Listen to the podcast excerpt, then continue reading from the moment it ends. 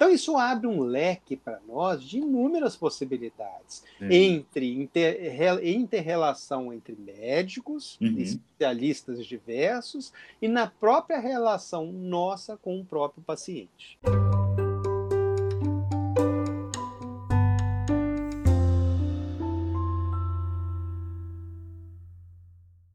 Sejam bem-vindas e bem-vindos a mais um episódio do InovaSal. Esse nosso bate-papo periódico sobre estratégia e inovação em saúde, com esses personagens que têm se destacado no setor e contribuído com o futuro com mais tecnologia, inovação e acesso. Eu sou Márcio de Paula, consultor de inovação em saúde, e vou conduzir vocês em mais este bate-papo. Esse episódio é um oferecimento da Mednova Consulting, uma consultoria em estratégia e inovação no setor da saúde. E nesse episódio, eu tenho a honra de receber o Dr. Heron Werner. O Heron é ginecologista e coordenador do Laboratório de Biodesign da DASA e da PUC. Também é especialista em medicina fetal, ultrassom e obstetrícia e ginecologia. Heron é professor visitante do Departamento de Radiologia do Children's Hospital of Philadelphia, nos Estados Unidos, e também é membro fundador da Academia Brasileira de Ultrassonografia e da Academia Latino-Americana de Ultrassonografia. Com muita alegria, gostaria de receber e te dar as boas-vindas e meu muito obrigado, Heron.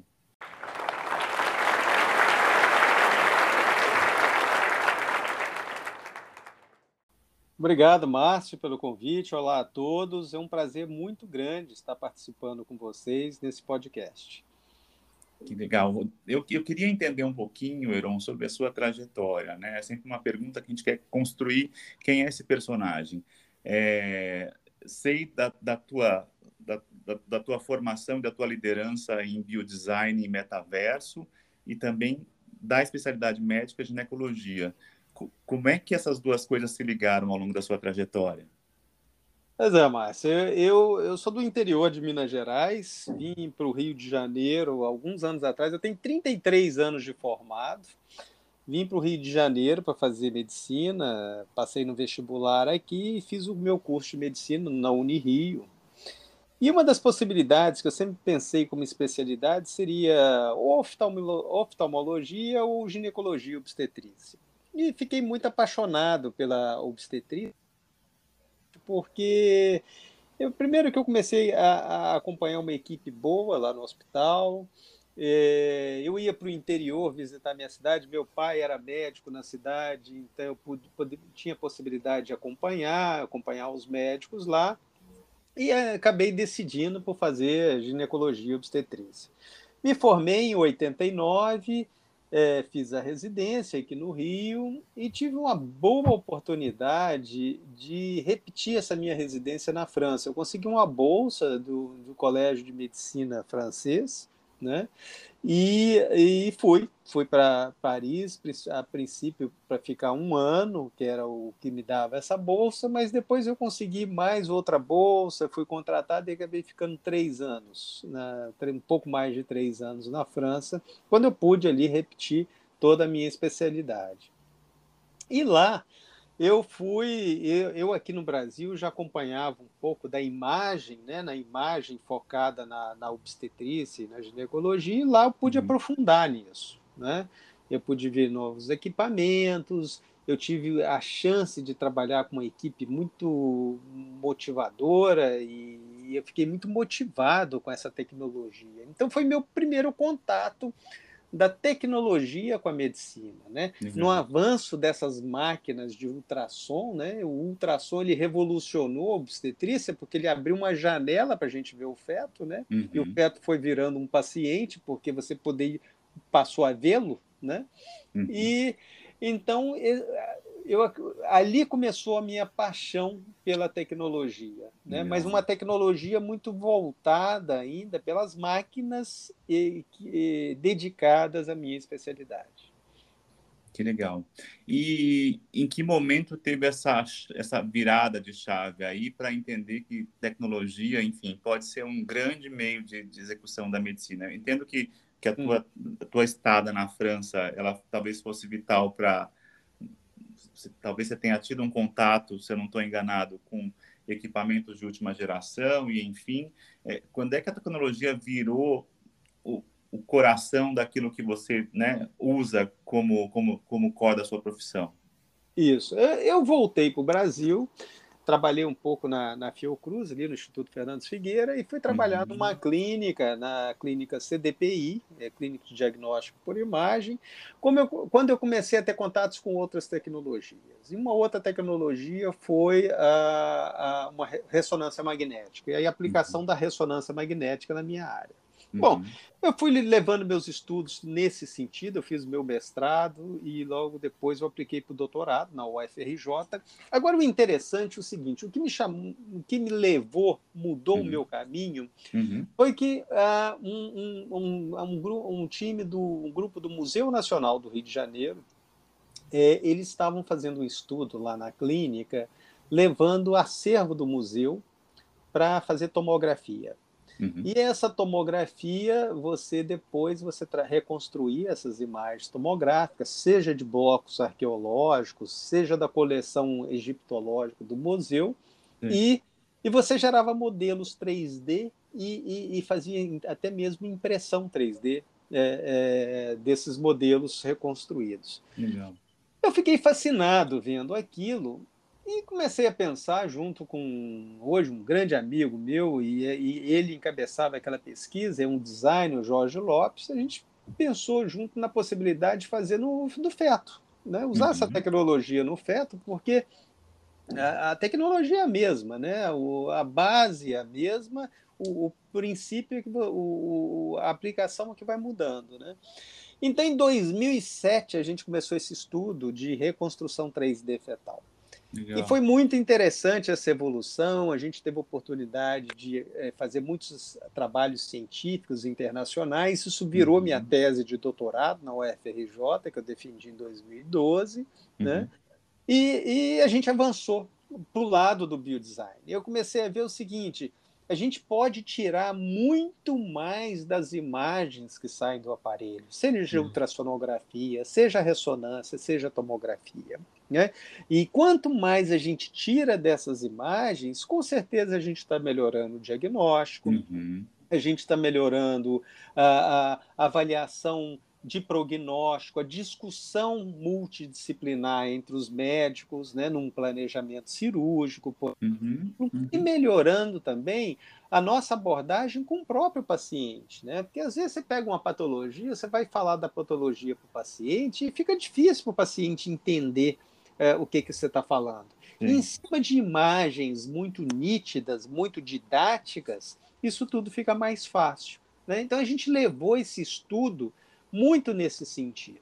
Uhum. E aí nós fomos evoluindo em publicações científicas, a equipe foi aumentando, eu comecei a, a trabalhar com eles numa parceria informal no, na, no design lá da PUC, né? no, no na, no, na no setor de design da PUC. Antes uhum. a gente começou também no Instituto Nacional de Tecnologia, né, que é do, do, do governo federal. E, e, e, então eu sempre vislumbrei a possibilidade da gente criar uma área, um laboratório, né, e aí chamou um laboratório de biodesign, focado, Sim. usando esse design, todo esse aprendizado, mas voltado para a medicina só entendeu? Como a gente poderia usar esse aprendizado que veio uhum. do museu, que veio do próprio design mesmo na, na medicina. E aí nós conseguimos uma parceria formal, né, e, entre a PUC Rio e a DASA, uhum. para construir esse laboratório dentro do campus. Eu achei que fosse importante é dentro do campus, para que eu pudesse atrair os estudantes, Sim. outros professores, né, que que eles trouxessem é, novas colaborações, novas ideias e que eles também se motivassem com relação ao que nós estamos fazendo ali dentro. Né? E isso acabou dando certo, entendeu? Porque hoje virou um ambiente, um espaço físico de aproximadamente 200 metros quadrados que uhum. fervilham ideias, né? É, em, em todas as áreas da medicina, não só na minha área. Que bacana, muito, muito legal essa trajetória. É, não teve algum algum modelo, alguém, um cientista, uma liderança que você se inspirou na sua trajetória? Ou, enfim, eu sei que você desbravou muito caminho aí, né, de transportar essa área do design para a medicina, mas teve alguma liderança algum, né, algum profissional que você usava como inspiração na trajetória?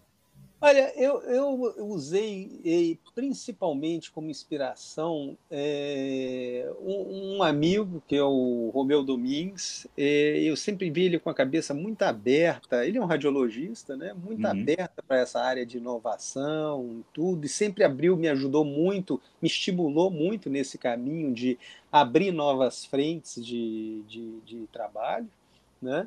É, de inovação. Um outro professor que, que me estimulou muito é um professor inglês que chama Stuart Campbell.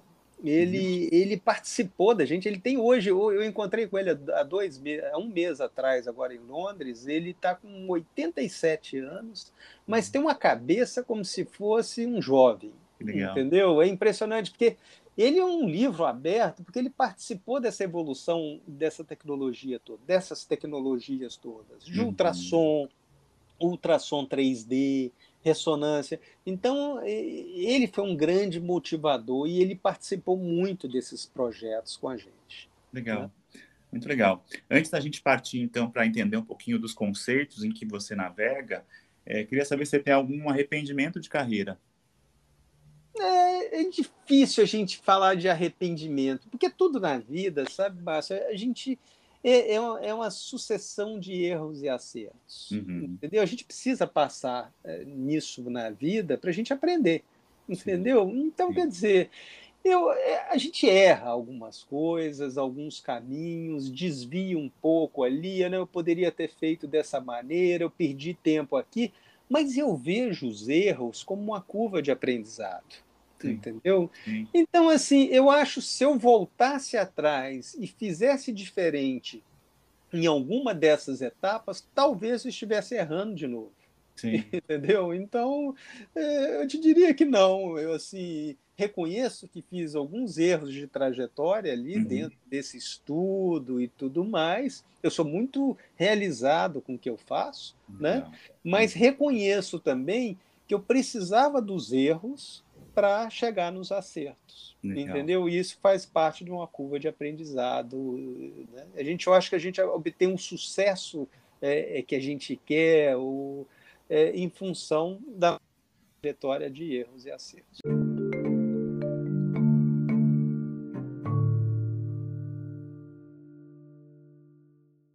Então, agora a gente vai para o nosso segundo bloco, vamos entender um pouquinho do trabalho que o Heron tem feito, né, tanto na questão de biodesign quanto na questão de metaverso. Metaverso é uma, é uma palavra hype, né? Todo, metaverso está na boca de todo mundo, né? Mas é um daqueles assuntos, Heron, todo mundo fala, mas pouca gente sabe do que se trata, né? Então, eu queria que você explicasse um pouquinho para a gente de conceito, para quem está ouvindo, mas não tem a ideia, né, do que é metaverso e metaverso dentro do mundo é, da medicina e da saúde, mas a parte conceitual mesmo. Metaverso é a mesma coisa que realidade virtual, que realidade virtual aumentada, né? Metaverso se é. relaciona é. com Web3. Você pode explicar um pouquinho é. esse conceito para a gente? Nós mesmos, né, Márcio, estamos aprendendo muito nisso, né? Os Sim. conceitos ainda, eles vão renovando à medida que a própria tecnologia vai evoluindo né? Uhum, uhum. Então, é, é, assim, é, o meu primeiro contato, quando eu comecei a trabalhar nessas novas tecnologias, eu, o meu foco inicial era impressão 3D, era um tá. modelo físico. E para eu uhum. chegar nesse modelo físico, eu precisava de um modelo virtual, né? E depois eu me deparo com um mundo em evolução em que eu poderia fazer mais coisas com esses modelos virtuais. Né? E o uhum. modelo uhum. virtual eu passo a jogar, então, dentro da realidade virtual. Uhum. E a realidade virtual é o quê? Eu vou colocar um óculos e vou ter uma experiência imersiva. Né? No é. meu caso, por exemplo, que é na área de obstetrícia, eu posso colocar, gerar um arquivo virtual do, do útero, o bebê, a placenta, o cordão umbilical, uhum. e eu posso entrar dentro desse arquivo com óculos de realidade virtual. E entrar ainda mais dentro do feto. e estudar novas patologias e ter uma visão de uma determinada patologia que eu antes eu não via, ou eu uhum. via em cortes é, ultrassonográficos ou cortes uhum. de ressonância magnética, por exemplo. Né? Mas eu entrando com óculos de realidade virtual sozinho, eu estou ali dentro da realidade virtual, ou seja, estou tendo aquela visão espacial tá. em 360 graus. Né? É como, por exemplo, é, eu entrasse nas vias aéreas do feto, na parte uhum. respiratória do feto, e caminhasse por dentro, pra, por dentro do feto e eu estivesse vendo que, sob todos os ângulos, eu tinha uma visão da traqueia do feto, por exemplo. Né?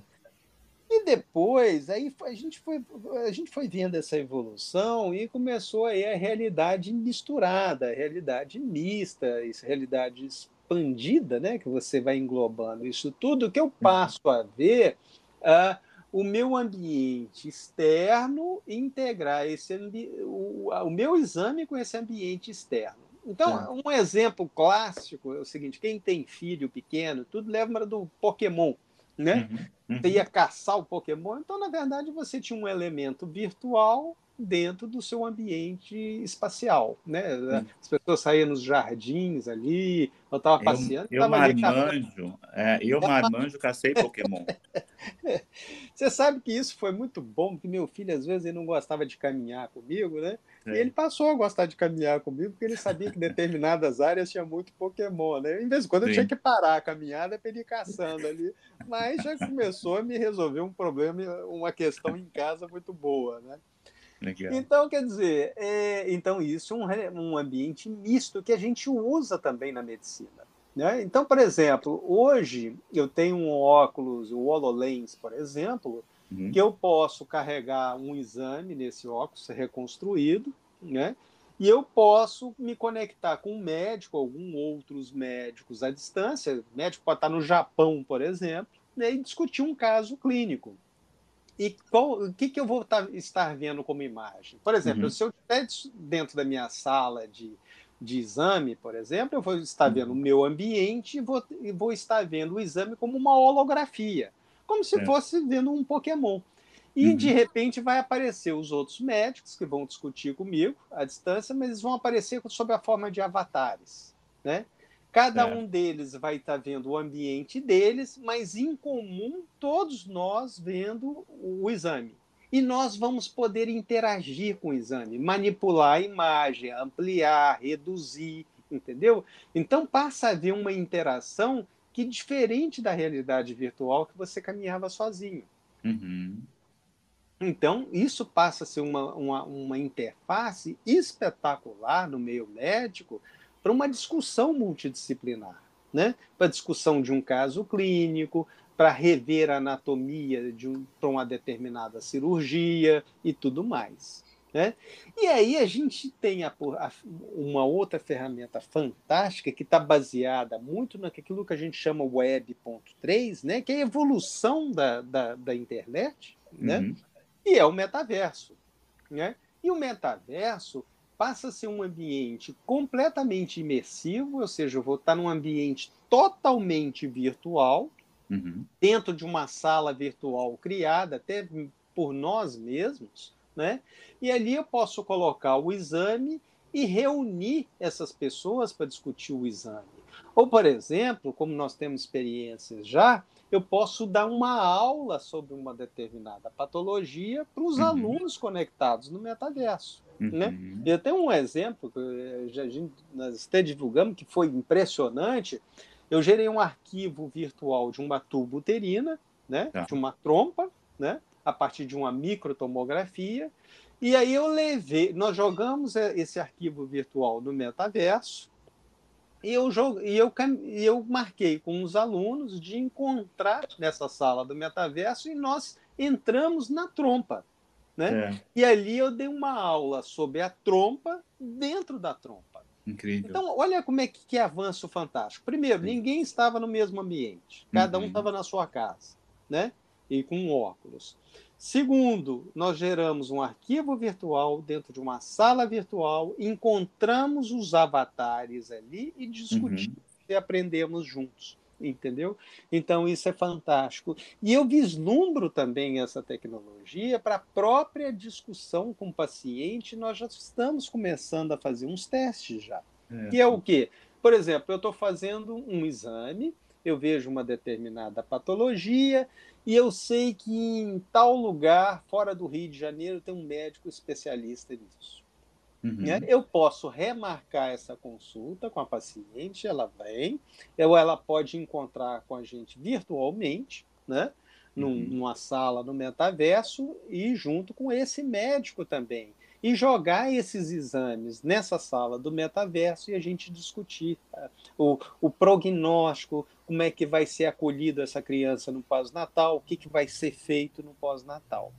Isso é fantástico, Muito. entendeu? Isso é, é, você aumenta o conforto do paciente, aumenta a sua precisão em discussão multidisciplinar e tudo mais. Muito legal. E um outro experimento que a gente fez também é o que nós geramos salas virtuais, uhum. né? E nós fizemos um experimento agora. Eu, eu coloquei nessa sala virtual a evolução dos fe de fetos com várias idades gestacionais, fetos normais, né? Uhum e ali eu encontrei o, uma, com, com um casal de pacientes e eu fui mostrando a evolução da gestação para eles. Né? E mostrando a importância do exame em cada fase da gestação. É como se nós tivéssemos entrado num livro, né? Isso uhum. ali de uma forma didática, sem uma interface de uma tela, por exemplo, no computador, né? Nós totalmente num ambiente imersivo, eu caminhando nessa sala e mostrando para esse casal a evolução da gestação. Então, isso abre um leque para nós de inúmeras possibilidades uhum. entre inter, interrelação entre médicos, uhum. especialistas diversos, e na própria relação nossa com o próprio paciente. Basicamente, a gente está num mundo sem fronteiras, né? literalmente, em que todos podem, de alguma forma, interagir, cooperar ou aprender, enfim, é, num ambiente Exatamente. totalmente receptivo, né?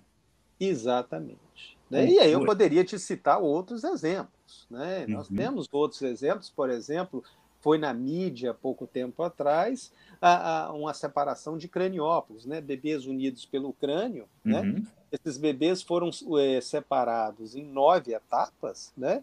E, é, e todas essas ferramentas foram usadas entre cada etapa. E na última etapa, o interessante foi que a equipe aqui no Rio de Janeiro queria conversar com uma equipe na Inglaterra. Antigamente, o que, eu ter, poder, teria que fazer? Ou deslocar um médico daqui para lá ou de lá para cá, uhum. para discutir uhum. o exame. Uhum. Hoje nós podemos abrir uma sala no metaverso, colocar o exame no metaverso e as encontraram, os seus avatares encontraram, discutir uhum. o procedimento cirúrgico, uhum. olhando imagens de altíssima qualidade. Né? Uhum. E isso, sem dúvida, foi mais barato uhum. né? e mais preciso. Então, eu acho que essas tecnologias elas nos ajudam muito em, em questões complexas dentro da medicina. Né? Muito legal. melhorando isso tudo. Uhum. Muito legal. É, e aí acho que surge uma dúvida que eu, que, eu, que eu vejo que é comum, né? Metaverso é um lugar só? Se eu entrar no metaverso, você está no metaverso, a gente vai se encontrar lá? A gente, o metaverso, a gente tem que olhar como metaverso como além do real. Né? Uhum. Então, você tem, são ambientes virtuais. Eu posso, uhum. por exemplo, escolher um museu um museu, seja ele virtual ou que tem uma sala no metaverso, o uhum. pessoal do Museu Nacional agora, né, né, está reconstruindo salas no metaverso, né? E às vezes eu encontro com eles, né? Nós podemos marcar e eu vou entrar é, é, e conversar com eles, estar com eles, vendo peças, discutindo é, obras de arte, tudo do museu. Isso é uma coisa. Agora, uhum salas são criadas e elas podem ser abertas. Né? Então, hoje você tem opções, é, por exemplo, de visitar museus né, e encontrar com pessoas que você não conhece. Né? Então, você imagina o seguinte: eu entro, uma vez eu entrei no museu virtual, estava uhum. caminhando, eu não lembro nem o nome do museu, mas eu estava é, virtual, opções de museus que tinha. Eu entrei, estava olhando determinadas obras de arte, que eram obras de artes feitas é, é, virtualmente, elas não existiam no real, né? É. E, e, encontrei com pessoas que chegaram para mim e perguntavam se eu estava gostando, né? E eram outras pessoas que estavam visitando o museu e é interessante pessoas perguntando em inglês, né? Porque é. eram pessoas de outros países, né? Então, quer dizer, você passa a ter um mundo virtual paralelo, né? uma extensão do nosso mundo real. Isso é muito interessante porque abre um leque de possibilidades é, na vida, né? de uhum. conhecimento e tudo mais. Né? Muito né? bom, muito legal. Nós mesmos, na sala de medicina, nós temos uma sala aberta, né? que as pessoas podem entrar, ver os casos e tudo mais. Né? Ela consegue entrar sem que eu convide, né? E, e elas podem visitar como se fosse uma sala de museu. Muito legal. E, e aí eu, eu entendo, Heron, que você está num ambiente um tanto experimental e ao mesmo tempo né, de bastante acesso à tecnologia. Mas quando a gente olha para né, as desigualdades, diversidade do Brasil, como é que o Brasil aí se enquadra com relação a seu posicionamento com Web.3, metaverso? A gente está avançado, a gente está né, aguardando alguns avanços lá de fora? A gente, como é que a gente está com relação à área da saúde metaverso no Brasil? É, o, o, Brasil sempre me surpreende, sabe, Márcio? Porque o Brasil, primeiro, o Brasil tem pessoas extremamente capazes, extremamente conectadas. Né? Por isso que o Brasil, por exemplo, você vê mão de obra do Brasil saindo para outros países e sendo disputada quase que peso de ouro, né? porque uhum. pessoas extremamente capazes e preparadas nesse mundo virtual, nesse mundo tecnológico que nós estamos vivendo. Né? Uhum. O grande problema do Brasil são realmente o que você falou, são as desigualdades, né? Uhum. as pessoas que não têm acesso. Mas eu acho que isso é questão de tempo. Né? Se você pensar, por exemplo, no próprio celular que a gente carrega hoje, né? Uhum. na época que o celular entrou, nós achávamos que era para poucos. Né? Nós não imaginávamos essa tecnologia sendo difundida e hoje quase todo mundo na, no Brasil usando o celular. Uhum, né? uhum. E conectando. Né? Então, eu acredito que, seja nas áreas mais remotas do país, isso é questão de tempo, cada vez mais é, nós vamos caminhar para uma conexão maior né? e essas tecnologias ficando disponíveis né? para essas uhum. Assim como elas aprenderam a usar o, o, celular, aprenderam a entrar na web, a pesquisar, a navegar, a entrar em redes sociais e tudo mais, elas vão, de alguma forma, olhar sob um ângulo de saúde, porque essas pessoas, no futuro, ela, e isso já começa a estar acontecendo, elas vão poder ser monitoradas, né? Uhum, monitorar uhum. batimento cardíaco, monitorar próprios exames, né? E isso vai é, democratizando também dentro do país. Certamente. E, e, e, certamente eu penso que com a adoção do 5G a gente tem um salto aí também de qualidade e, e de, de, né, de, capilaridade, possivelmente, do, do uso de metaverso. Estou errado? Exatamente. Você vê, por exemplo, eu já vi exemplos, demonstrações hoje, o celular hoje ele serve para tudo, né, Márcio? Você, uhum. você vê hoje pessoas monitorando a sua taxa de glicose com o celular né? Uhum, com um uhum. dispositivo preso na pele e o celular captando o sinal, né? Você já consegue aferir muitos sinais vitais a partir do celular, né? Então muita coisa você vai usando com o celular vai sendo a ferramenta de transmissão de, dos seus próprios dados. Uhum. Não só dados como banco, como tudo mais, mas dados de saúde também. Né? Eu vi uma demonstração uma vez, o celular, você acoplando o celular num transdutor sem fio de ultrassonografia, você fazendo uma ultrassonografia, captando imagens e o celular já mandando para uma equipe à distância para avaliar essas imagens. Né? Então, isso vai democratizando de uma forma que eu não preciso levar um especialista até a pessoa, mas a imagem, né, os dados dessa pessoa podem chegar a ter um especialista, seja uhum. ele no Rio de Janeiro, São Paulo, e às vezes eu posso estar no interior do Amazonas. Né? Sim, então, quer dizer, isso abre um leque de possibilidades muito bom. E, Heron, você acha que a gente vai mudar a nossa relação, né, a nossa relação de, de consumo, se eu posso dizer assim, sobre saúde? Né? É, na verdade, usar o serviço de saúde é uma forma de consumo, né? Pode não ser voluntário, mas é uma forma de consumo. É, você acredita que a adoção dessas tecnologias no futuro vão transformar um pouco como a gente né, acessa a saúde de uma forma mais, talvez mais preditiva? Né? Talvez eu vou ter mais acesso a esses devices, essas tecnologias que vão me acompanhar ao longo da vida e talvez não tenha que esperar ficar doente para ir ao médico? Você acha que isso é uma possibilidade? É, eu acho que é esse o caminho, entendeu? Eu acho que isso que nós estamos caminhando entendeu? E isso, esses devices, essa, essas tecno, é, ferramentas tecnológicas, elas vão nos ajudando a, a na medicina preventiva, né? uhum. né? Porque você vê o seguinte, nós estamos gerando dados e dados e dados, né? Então nós vamos gerar é, é, e esses dados aí entra também a inteligência artificial, porque não adianta só você gerar dados, você precisa de ler esses dados, e hoje nós, humanos, a gente não consegue sozinho analisar esses dados, né? Uhum. Então, a gente precisa da ajuda da inteligência artificial, e nós vamos melhorar a nossa medicina preditiva, né? Eu vou naquele que tem uma chance maior de desenvolver um diabetes, eu vou atuar naquele que tem uma chance maior de desenvolver um determinado câncer, como câncer uhum. de mama, por exemplo, um tumor de próstata, entendeu? E eu não vou esperar ele ficar doente para tratá-lo, né? E, agora, e além disso, eu posso tra tratar preventivamente, né? Uhum. É no sentido, ah, eu tenho, detectei um tumor que está começando, eu não preciso, eu não vou precisar mandar essa paciente para um especialista, mas em função da, do, dos dados obtidos desse paciente, gerar pelo próprio, é, pelas próprias ferramentas tecnológicas o tratamento mais adequado para essa pessoa. Né? Uhum. Então, nós vamos melhorar em predição, tá? nós vamos melhorar também em rapidez em atuar é, no tratamento dessas pessoas. Né? Isso, e certamente, tem... Uhum. perdão, certamente vai ampliar o acesso, né? À medida que a conectividade vai se tornando né, presente na vida das pessoas e a gente vai barateando o uso dos devices, né? Certamente a gente vai aumentar muito o acesso à saúde.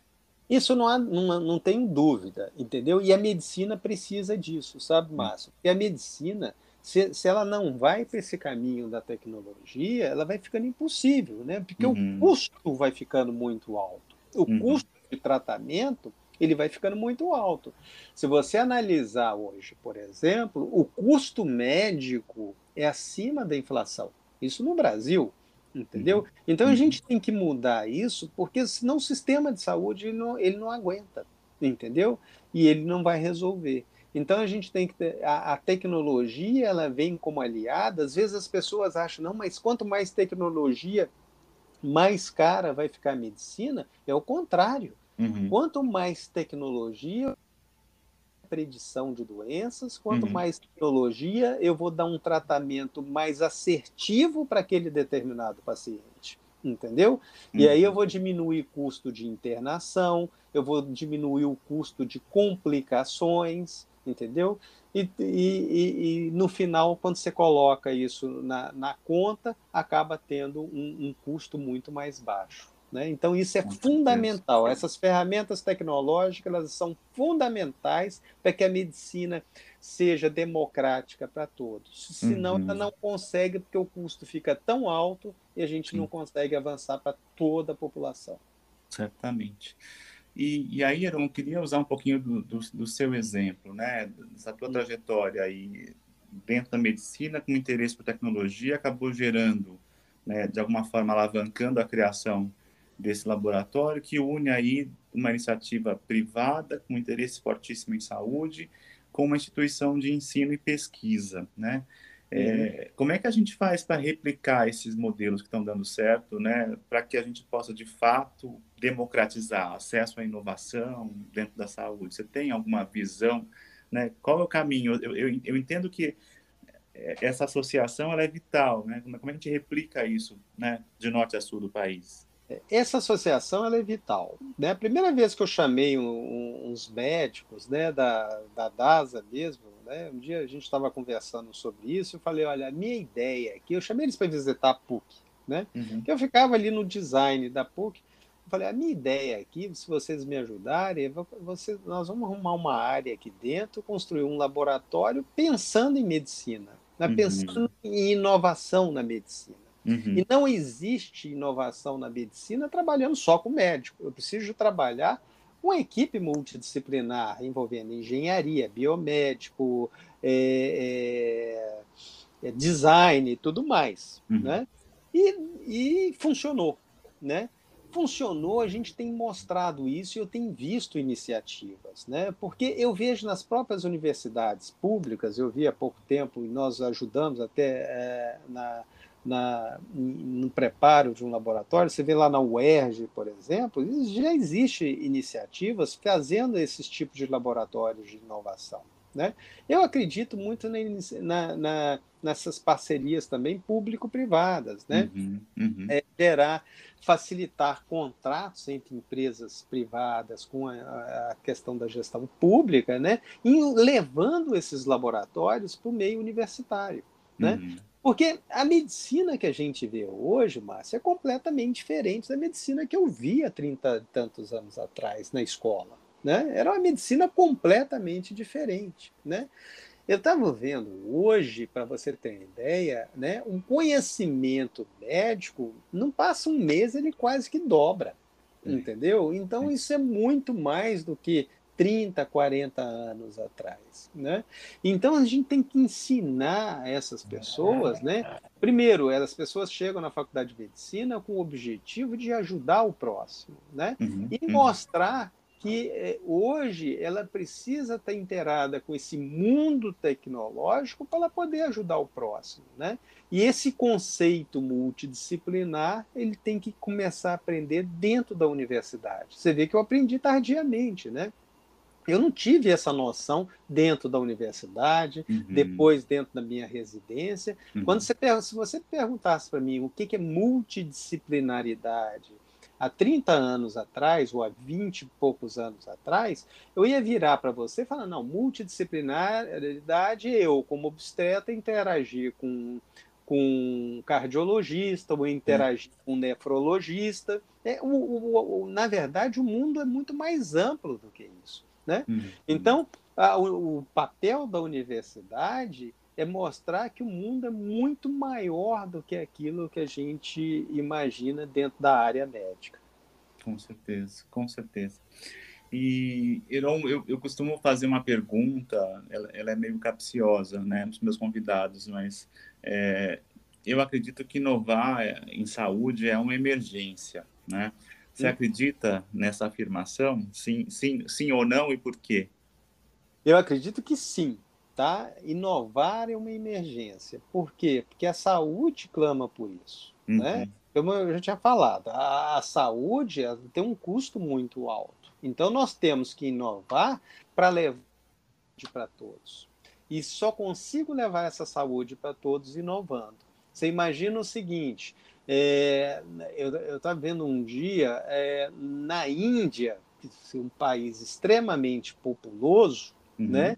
Você tem para essa toda essa população um número de, de oncologistas muito baixo, entendeu? Uhum. Então, como é que eles vão tratar essa população toda, né? Que tem câncer e tudo mais, né? Então, se você gera modelos na, dentro da área tecnológica, né, com inteligências, usando esses dados todos colhidos e já estabelecendo para determinados pacientes determinar o tratamento mais apropriado, o médico local não especialista ele já pode atuar nessa patologia, nesse tumor, uhum. tratando de uma forma mais adequada entendeu? Então eu só vou conseguir atingir aquele que está lá no interior de, do Amazonas, do Pará ou do Rio Grande do Sul. Eu vou atingir essas pessoas é com tecnologia. Né? Uhum. Senão, muitos lugares no Brasil não tem médicos o suficiente Sim. para o tratamento, ou especializados o suficiente para o tratamento dessas pessoas. E uhum. às vezes essas pessoas vão demorar para chegar no centro mais especializado para ser tratada. Né? Então, eu vou precisar da tecnologia para selecionar a minha população de risco e para selecionar dentro dessa população aqueles que merecem um tratamento mais urgente. Né? E para isso eu preciso da tecnologia, né? Então, a, é, a, a, para a medicina, a tecnologia é algo urgente uhum. e nós temos que estar de braços abertos para ela.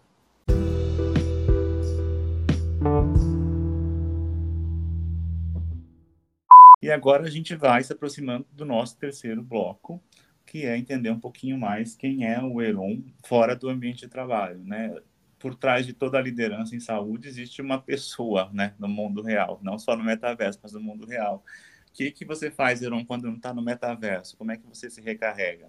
É, bom, eu, eu, me recarrego. Eu gosto, eu sempre gostei muito de esporte. Eu sempre gostei muito do ar livre. Uhum. Né? Eu nasci no interior, entendeu? Eu fui criado no interior.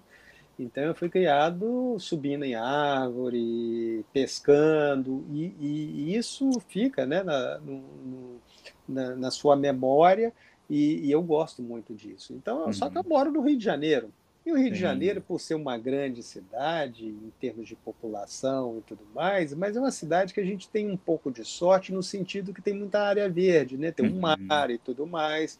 Então, eu gosto muito de caminhar, entendeu? Eu, eu, corro um pouco, mas gosto muito de caminhar. Eu não deixo de fazer minha caminhada na praia, mas na praia, no final de semana, na areia mesmo, andando é. ali 5, 7 quilômetros na areia, entendeu? Sentindo aquela brisa, o mar, né?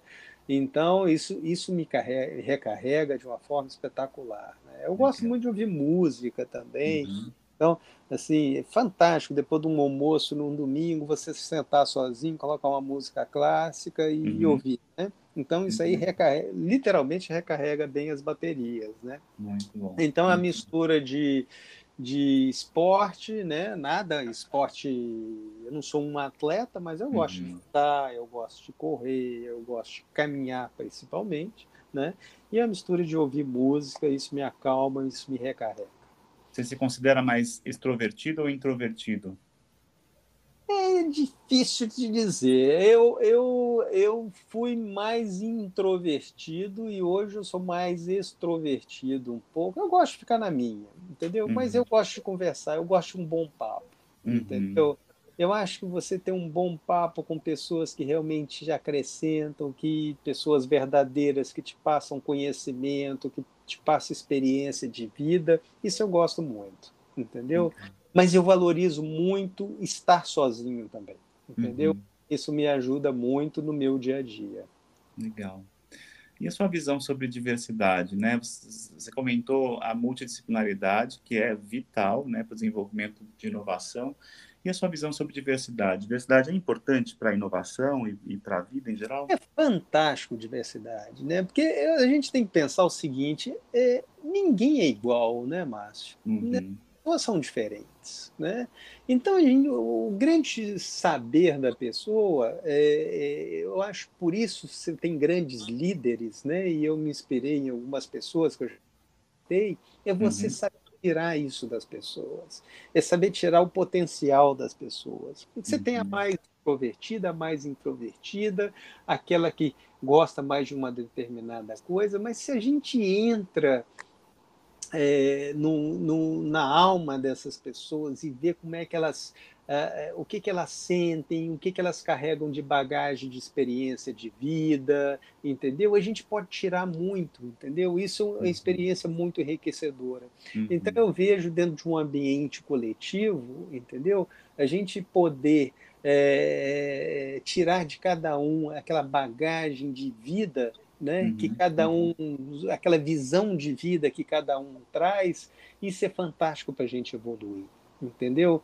Então, Legal. assim, diversidade é tudo, né? Eu acho que o desenvolvimento do ser humano, ele vê, um dos pilares está na diversidade. Muito bom, muito bom. E para a gente encerrar, eu queria que você é, saber se você tem alguma dica de leitura, podcast, de canal do YouTube, de série que você esteja assistindo, alguma dica para quem está ouvindo a gente? É, o YouTube, eu gosto muito do YouTube, eu acho fantástico, porque o YouTube é o seguinte, às vezes tem coisa que eu não sei, uhum. eu ouvi falar, eu entro no YouTube, ele me fala, me dá uma aula. Dentro do YouTube eu gosto de ver muito o TED Talk, tá? uhum. tá? é fantástico, entendeu? As, as, as palestras que tem, porque as pessoas passam um pouco de experiência, né? É, contam aquilo que vivem, entendeu? Aquilo que trabalham. Eu acho fantástico. TED Talk, para mim, eu acho uma coisa fantástica, né? Podcast, eu gosto muito do podcast da DASA, que, que eu uhum. vejo primeiro pessoas convidadas, é sempre muito bem feito, né? Não, uhum. não, ele não é só focado na área médica, mas entra também na parte tecnológica. Eu já tive uhum. o prazer de participar duas vezes, então Legal. quando eu posso, eu ouço, né? Uhum. Convido a, a, todos a participarem, porque realmente é, é muito legal, né? Eu, eu, às vezes, é, é, eu quando tenho um tempo, eu gosto, é, eu dependo, eu dou muita aula fora, então eu preciso tá. de estar com meu inglês em dia, né? Uhum. Por aquele, essas plataformas gratuitas do Olingo, é, ouvir histórias, tudo ali no inglês principalmente, uhum, né? uhum. isso vai me mantendo o meu ouvido uh, em dia, né, com relação a, ao, ao, ao, entendimento da língua, né? Então uhum. eu, tenho, eu dou muita aula em inglês, então eu preciso de estar ali porque dar aula é fácil, mas o, o, negócio é na hora que começam as perguntas, né? Então tem que ter um ouvido bom, né? Para entender, né? O inglês Sim. que sai é fácil, né? O negócio é Sim. é entender as perguntas depois, Sim. então isso é muito bom, né? Ah, com certeza. Acho que livro, é, é, eu tenho agora, quando a gente fica muito na área tecnológica, a gente busca muito a tecnologia, né? Uhum. Agora tem uma coisa muito interessante. Eu estou com, começando um livro. Quem me hum. deu esse livro foi uma tia minha, que foi professora, ela tem 90 anos. Tá. Né? E ela me deu esse livro. Eu falo, na verdade, é um livro que ela tinha acabado de ler. Entendeu? Tá. Ela, eu, eu acabei de ler esse livro e eu acho ele muito interessante. Eu acho que ele vai servir para você e eu aproveitei muito dele. É. Eu falei, uma imagina uma senhora de 90 anos, né, que gosta muito de ler, né? Uhum. E ela chegou para mim e me deu esse livro. E o livro chama Você, Eu e os Robôs. Como Nossa. se transformar no profissional digital do futuro. Uau! fantástico. Que dica. Eu achei fantástico porque uma pessoa, primeiro com 90 anos, que rígida, que lê uhum. e que faz projetos para o futuro, isso já uhum. é uma uhum de vida para você Com e certeza. uma pessoa que quem, que quer estar inteirada, totalmente inteirada com o mundo que está acontecendo agora. Uma pessoa que não envelheceu. É a pessoa que não envelheceu, não é. entendeu? Então, Entendi. esse é um livro, eu estou começando a ler, da Marta Gabriel, é um livro feito agora em 2021, segunda edição, e eu estou com ele aqui na, na frente, por isso que é, eu, e, e, esse, e esse livro ela me deu semana passada, né? Então, por isso eu mal comecei a ler. Agora eu estou terminando um livro que eu achei muito interessante também, porque a gente fala muito de ciência, tecnologia, tudo, uhum. e a uhum. gente tem estar ligado também ao que a gente acredita, né? Uhum. Outras coisas, e a gente às vezes fica. Parece que a ciência e a tecnologia pode nos afastar de fé, de religião, e na verdade não, entendeu? Então eu, eu aconselho um livro que eu terminei de ler agora, que é, chama uh, uh, e a ciência, contradições e convergências entre fé e ciência, né? Sobre a fé e a ciência. Ele fala tá. mais dessas contradições, é do Frei Beto, né? Uhum. Com o Marcelo Gleiser. Na, na verdade, uma entrevista entre eles, feita pelo é, o Valdemar Falcão. É muito interessante esse livro, né? Porque você vai misturando um pouco dois mundos que parece que são diferentes, mas não são tão diferentes assim. Sim, sim. Entendeu? e eles se convergem em muita coisa, entendeu? Legal. Então eu acho que vale a pena é, ele ser lido pelas pessoas. Muito né? bom. Mais ou menos isso. Né? Eu gostaria de ter mais tempo para ler, mas realmente a gente Todos tem nós. que ter os pacientes, tem que ser inteirado de tanta coisa, né? E o dia ainda só tem 24 horas, né? Com certeza. Então é isso. É. É, é, o nosso sofrimento de todos, né? Falta, falta horas no dia. Mas, mas adorei as dicas, achei excelente. Uhum. É, e infelizmente a gente está chegando né, no final do nosso episódio. E aí eu queria te devolver a palavra para uma mensagem final para os nossos ouvintes, sobre o que você quiser falar. É, bom, eu, o que eu queria dizer para os ouvintes é o seguinte: é acreditar, ter imaginação, acreditar nos seus sonhos, entendeu? E, e eu, quando eu comecei a trabalhar, eh, a trabalhar nesse laboratório, convivendo com tanta gente diferente, né? E a gente começa a ver que aquilo que a gente quer fazer é possível, né? Uhum. É, então não tenham medo do, do, que das coisas que são difíceis, né? Nós podemos realizá-las. O que é fácil já foi feito. Então uhum. procurem Uh, busquem sonhos, procurem planejar esses sonhos que eles podem ser realizados, vocês conseguem, entendeu? De alguma forma uh, chegar lá. Muito bom, excelente. Bom, e assim a gente vai chegando ao final de mais um episódio do Inovação. Esse episódio que é um oferecimento da Mednova Consulting, uma consultoria em estratégia e inovação no setor da saúde, e eu tive o grande prazer né, de ter esse bate-papo com vários insights e várias dicas preciosas, não só de tecnologia, mas dicas para a vida, com o Heron Werner. Gostaria de agradecer mais uma vez a presença do Heron e pedir a todos vocês que nos acompanhem, que assinem os nossos canais e a gente se vê brevemente num próximo episódio. Muito obrigado.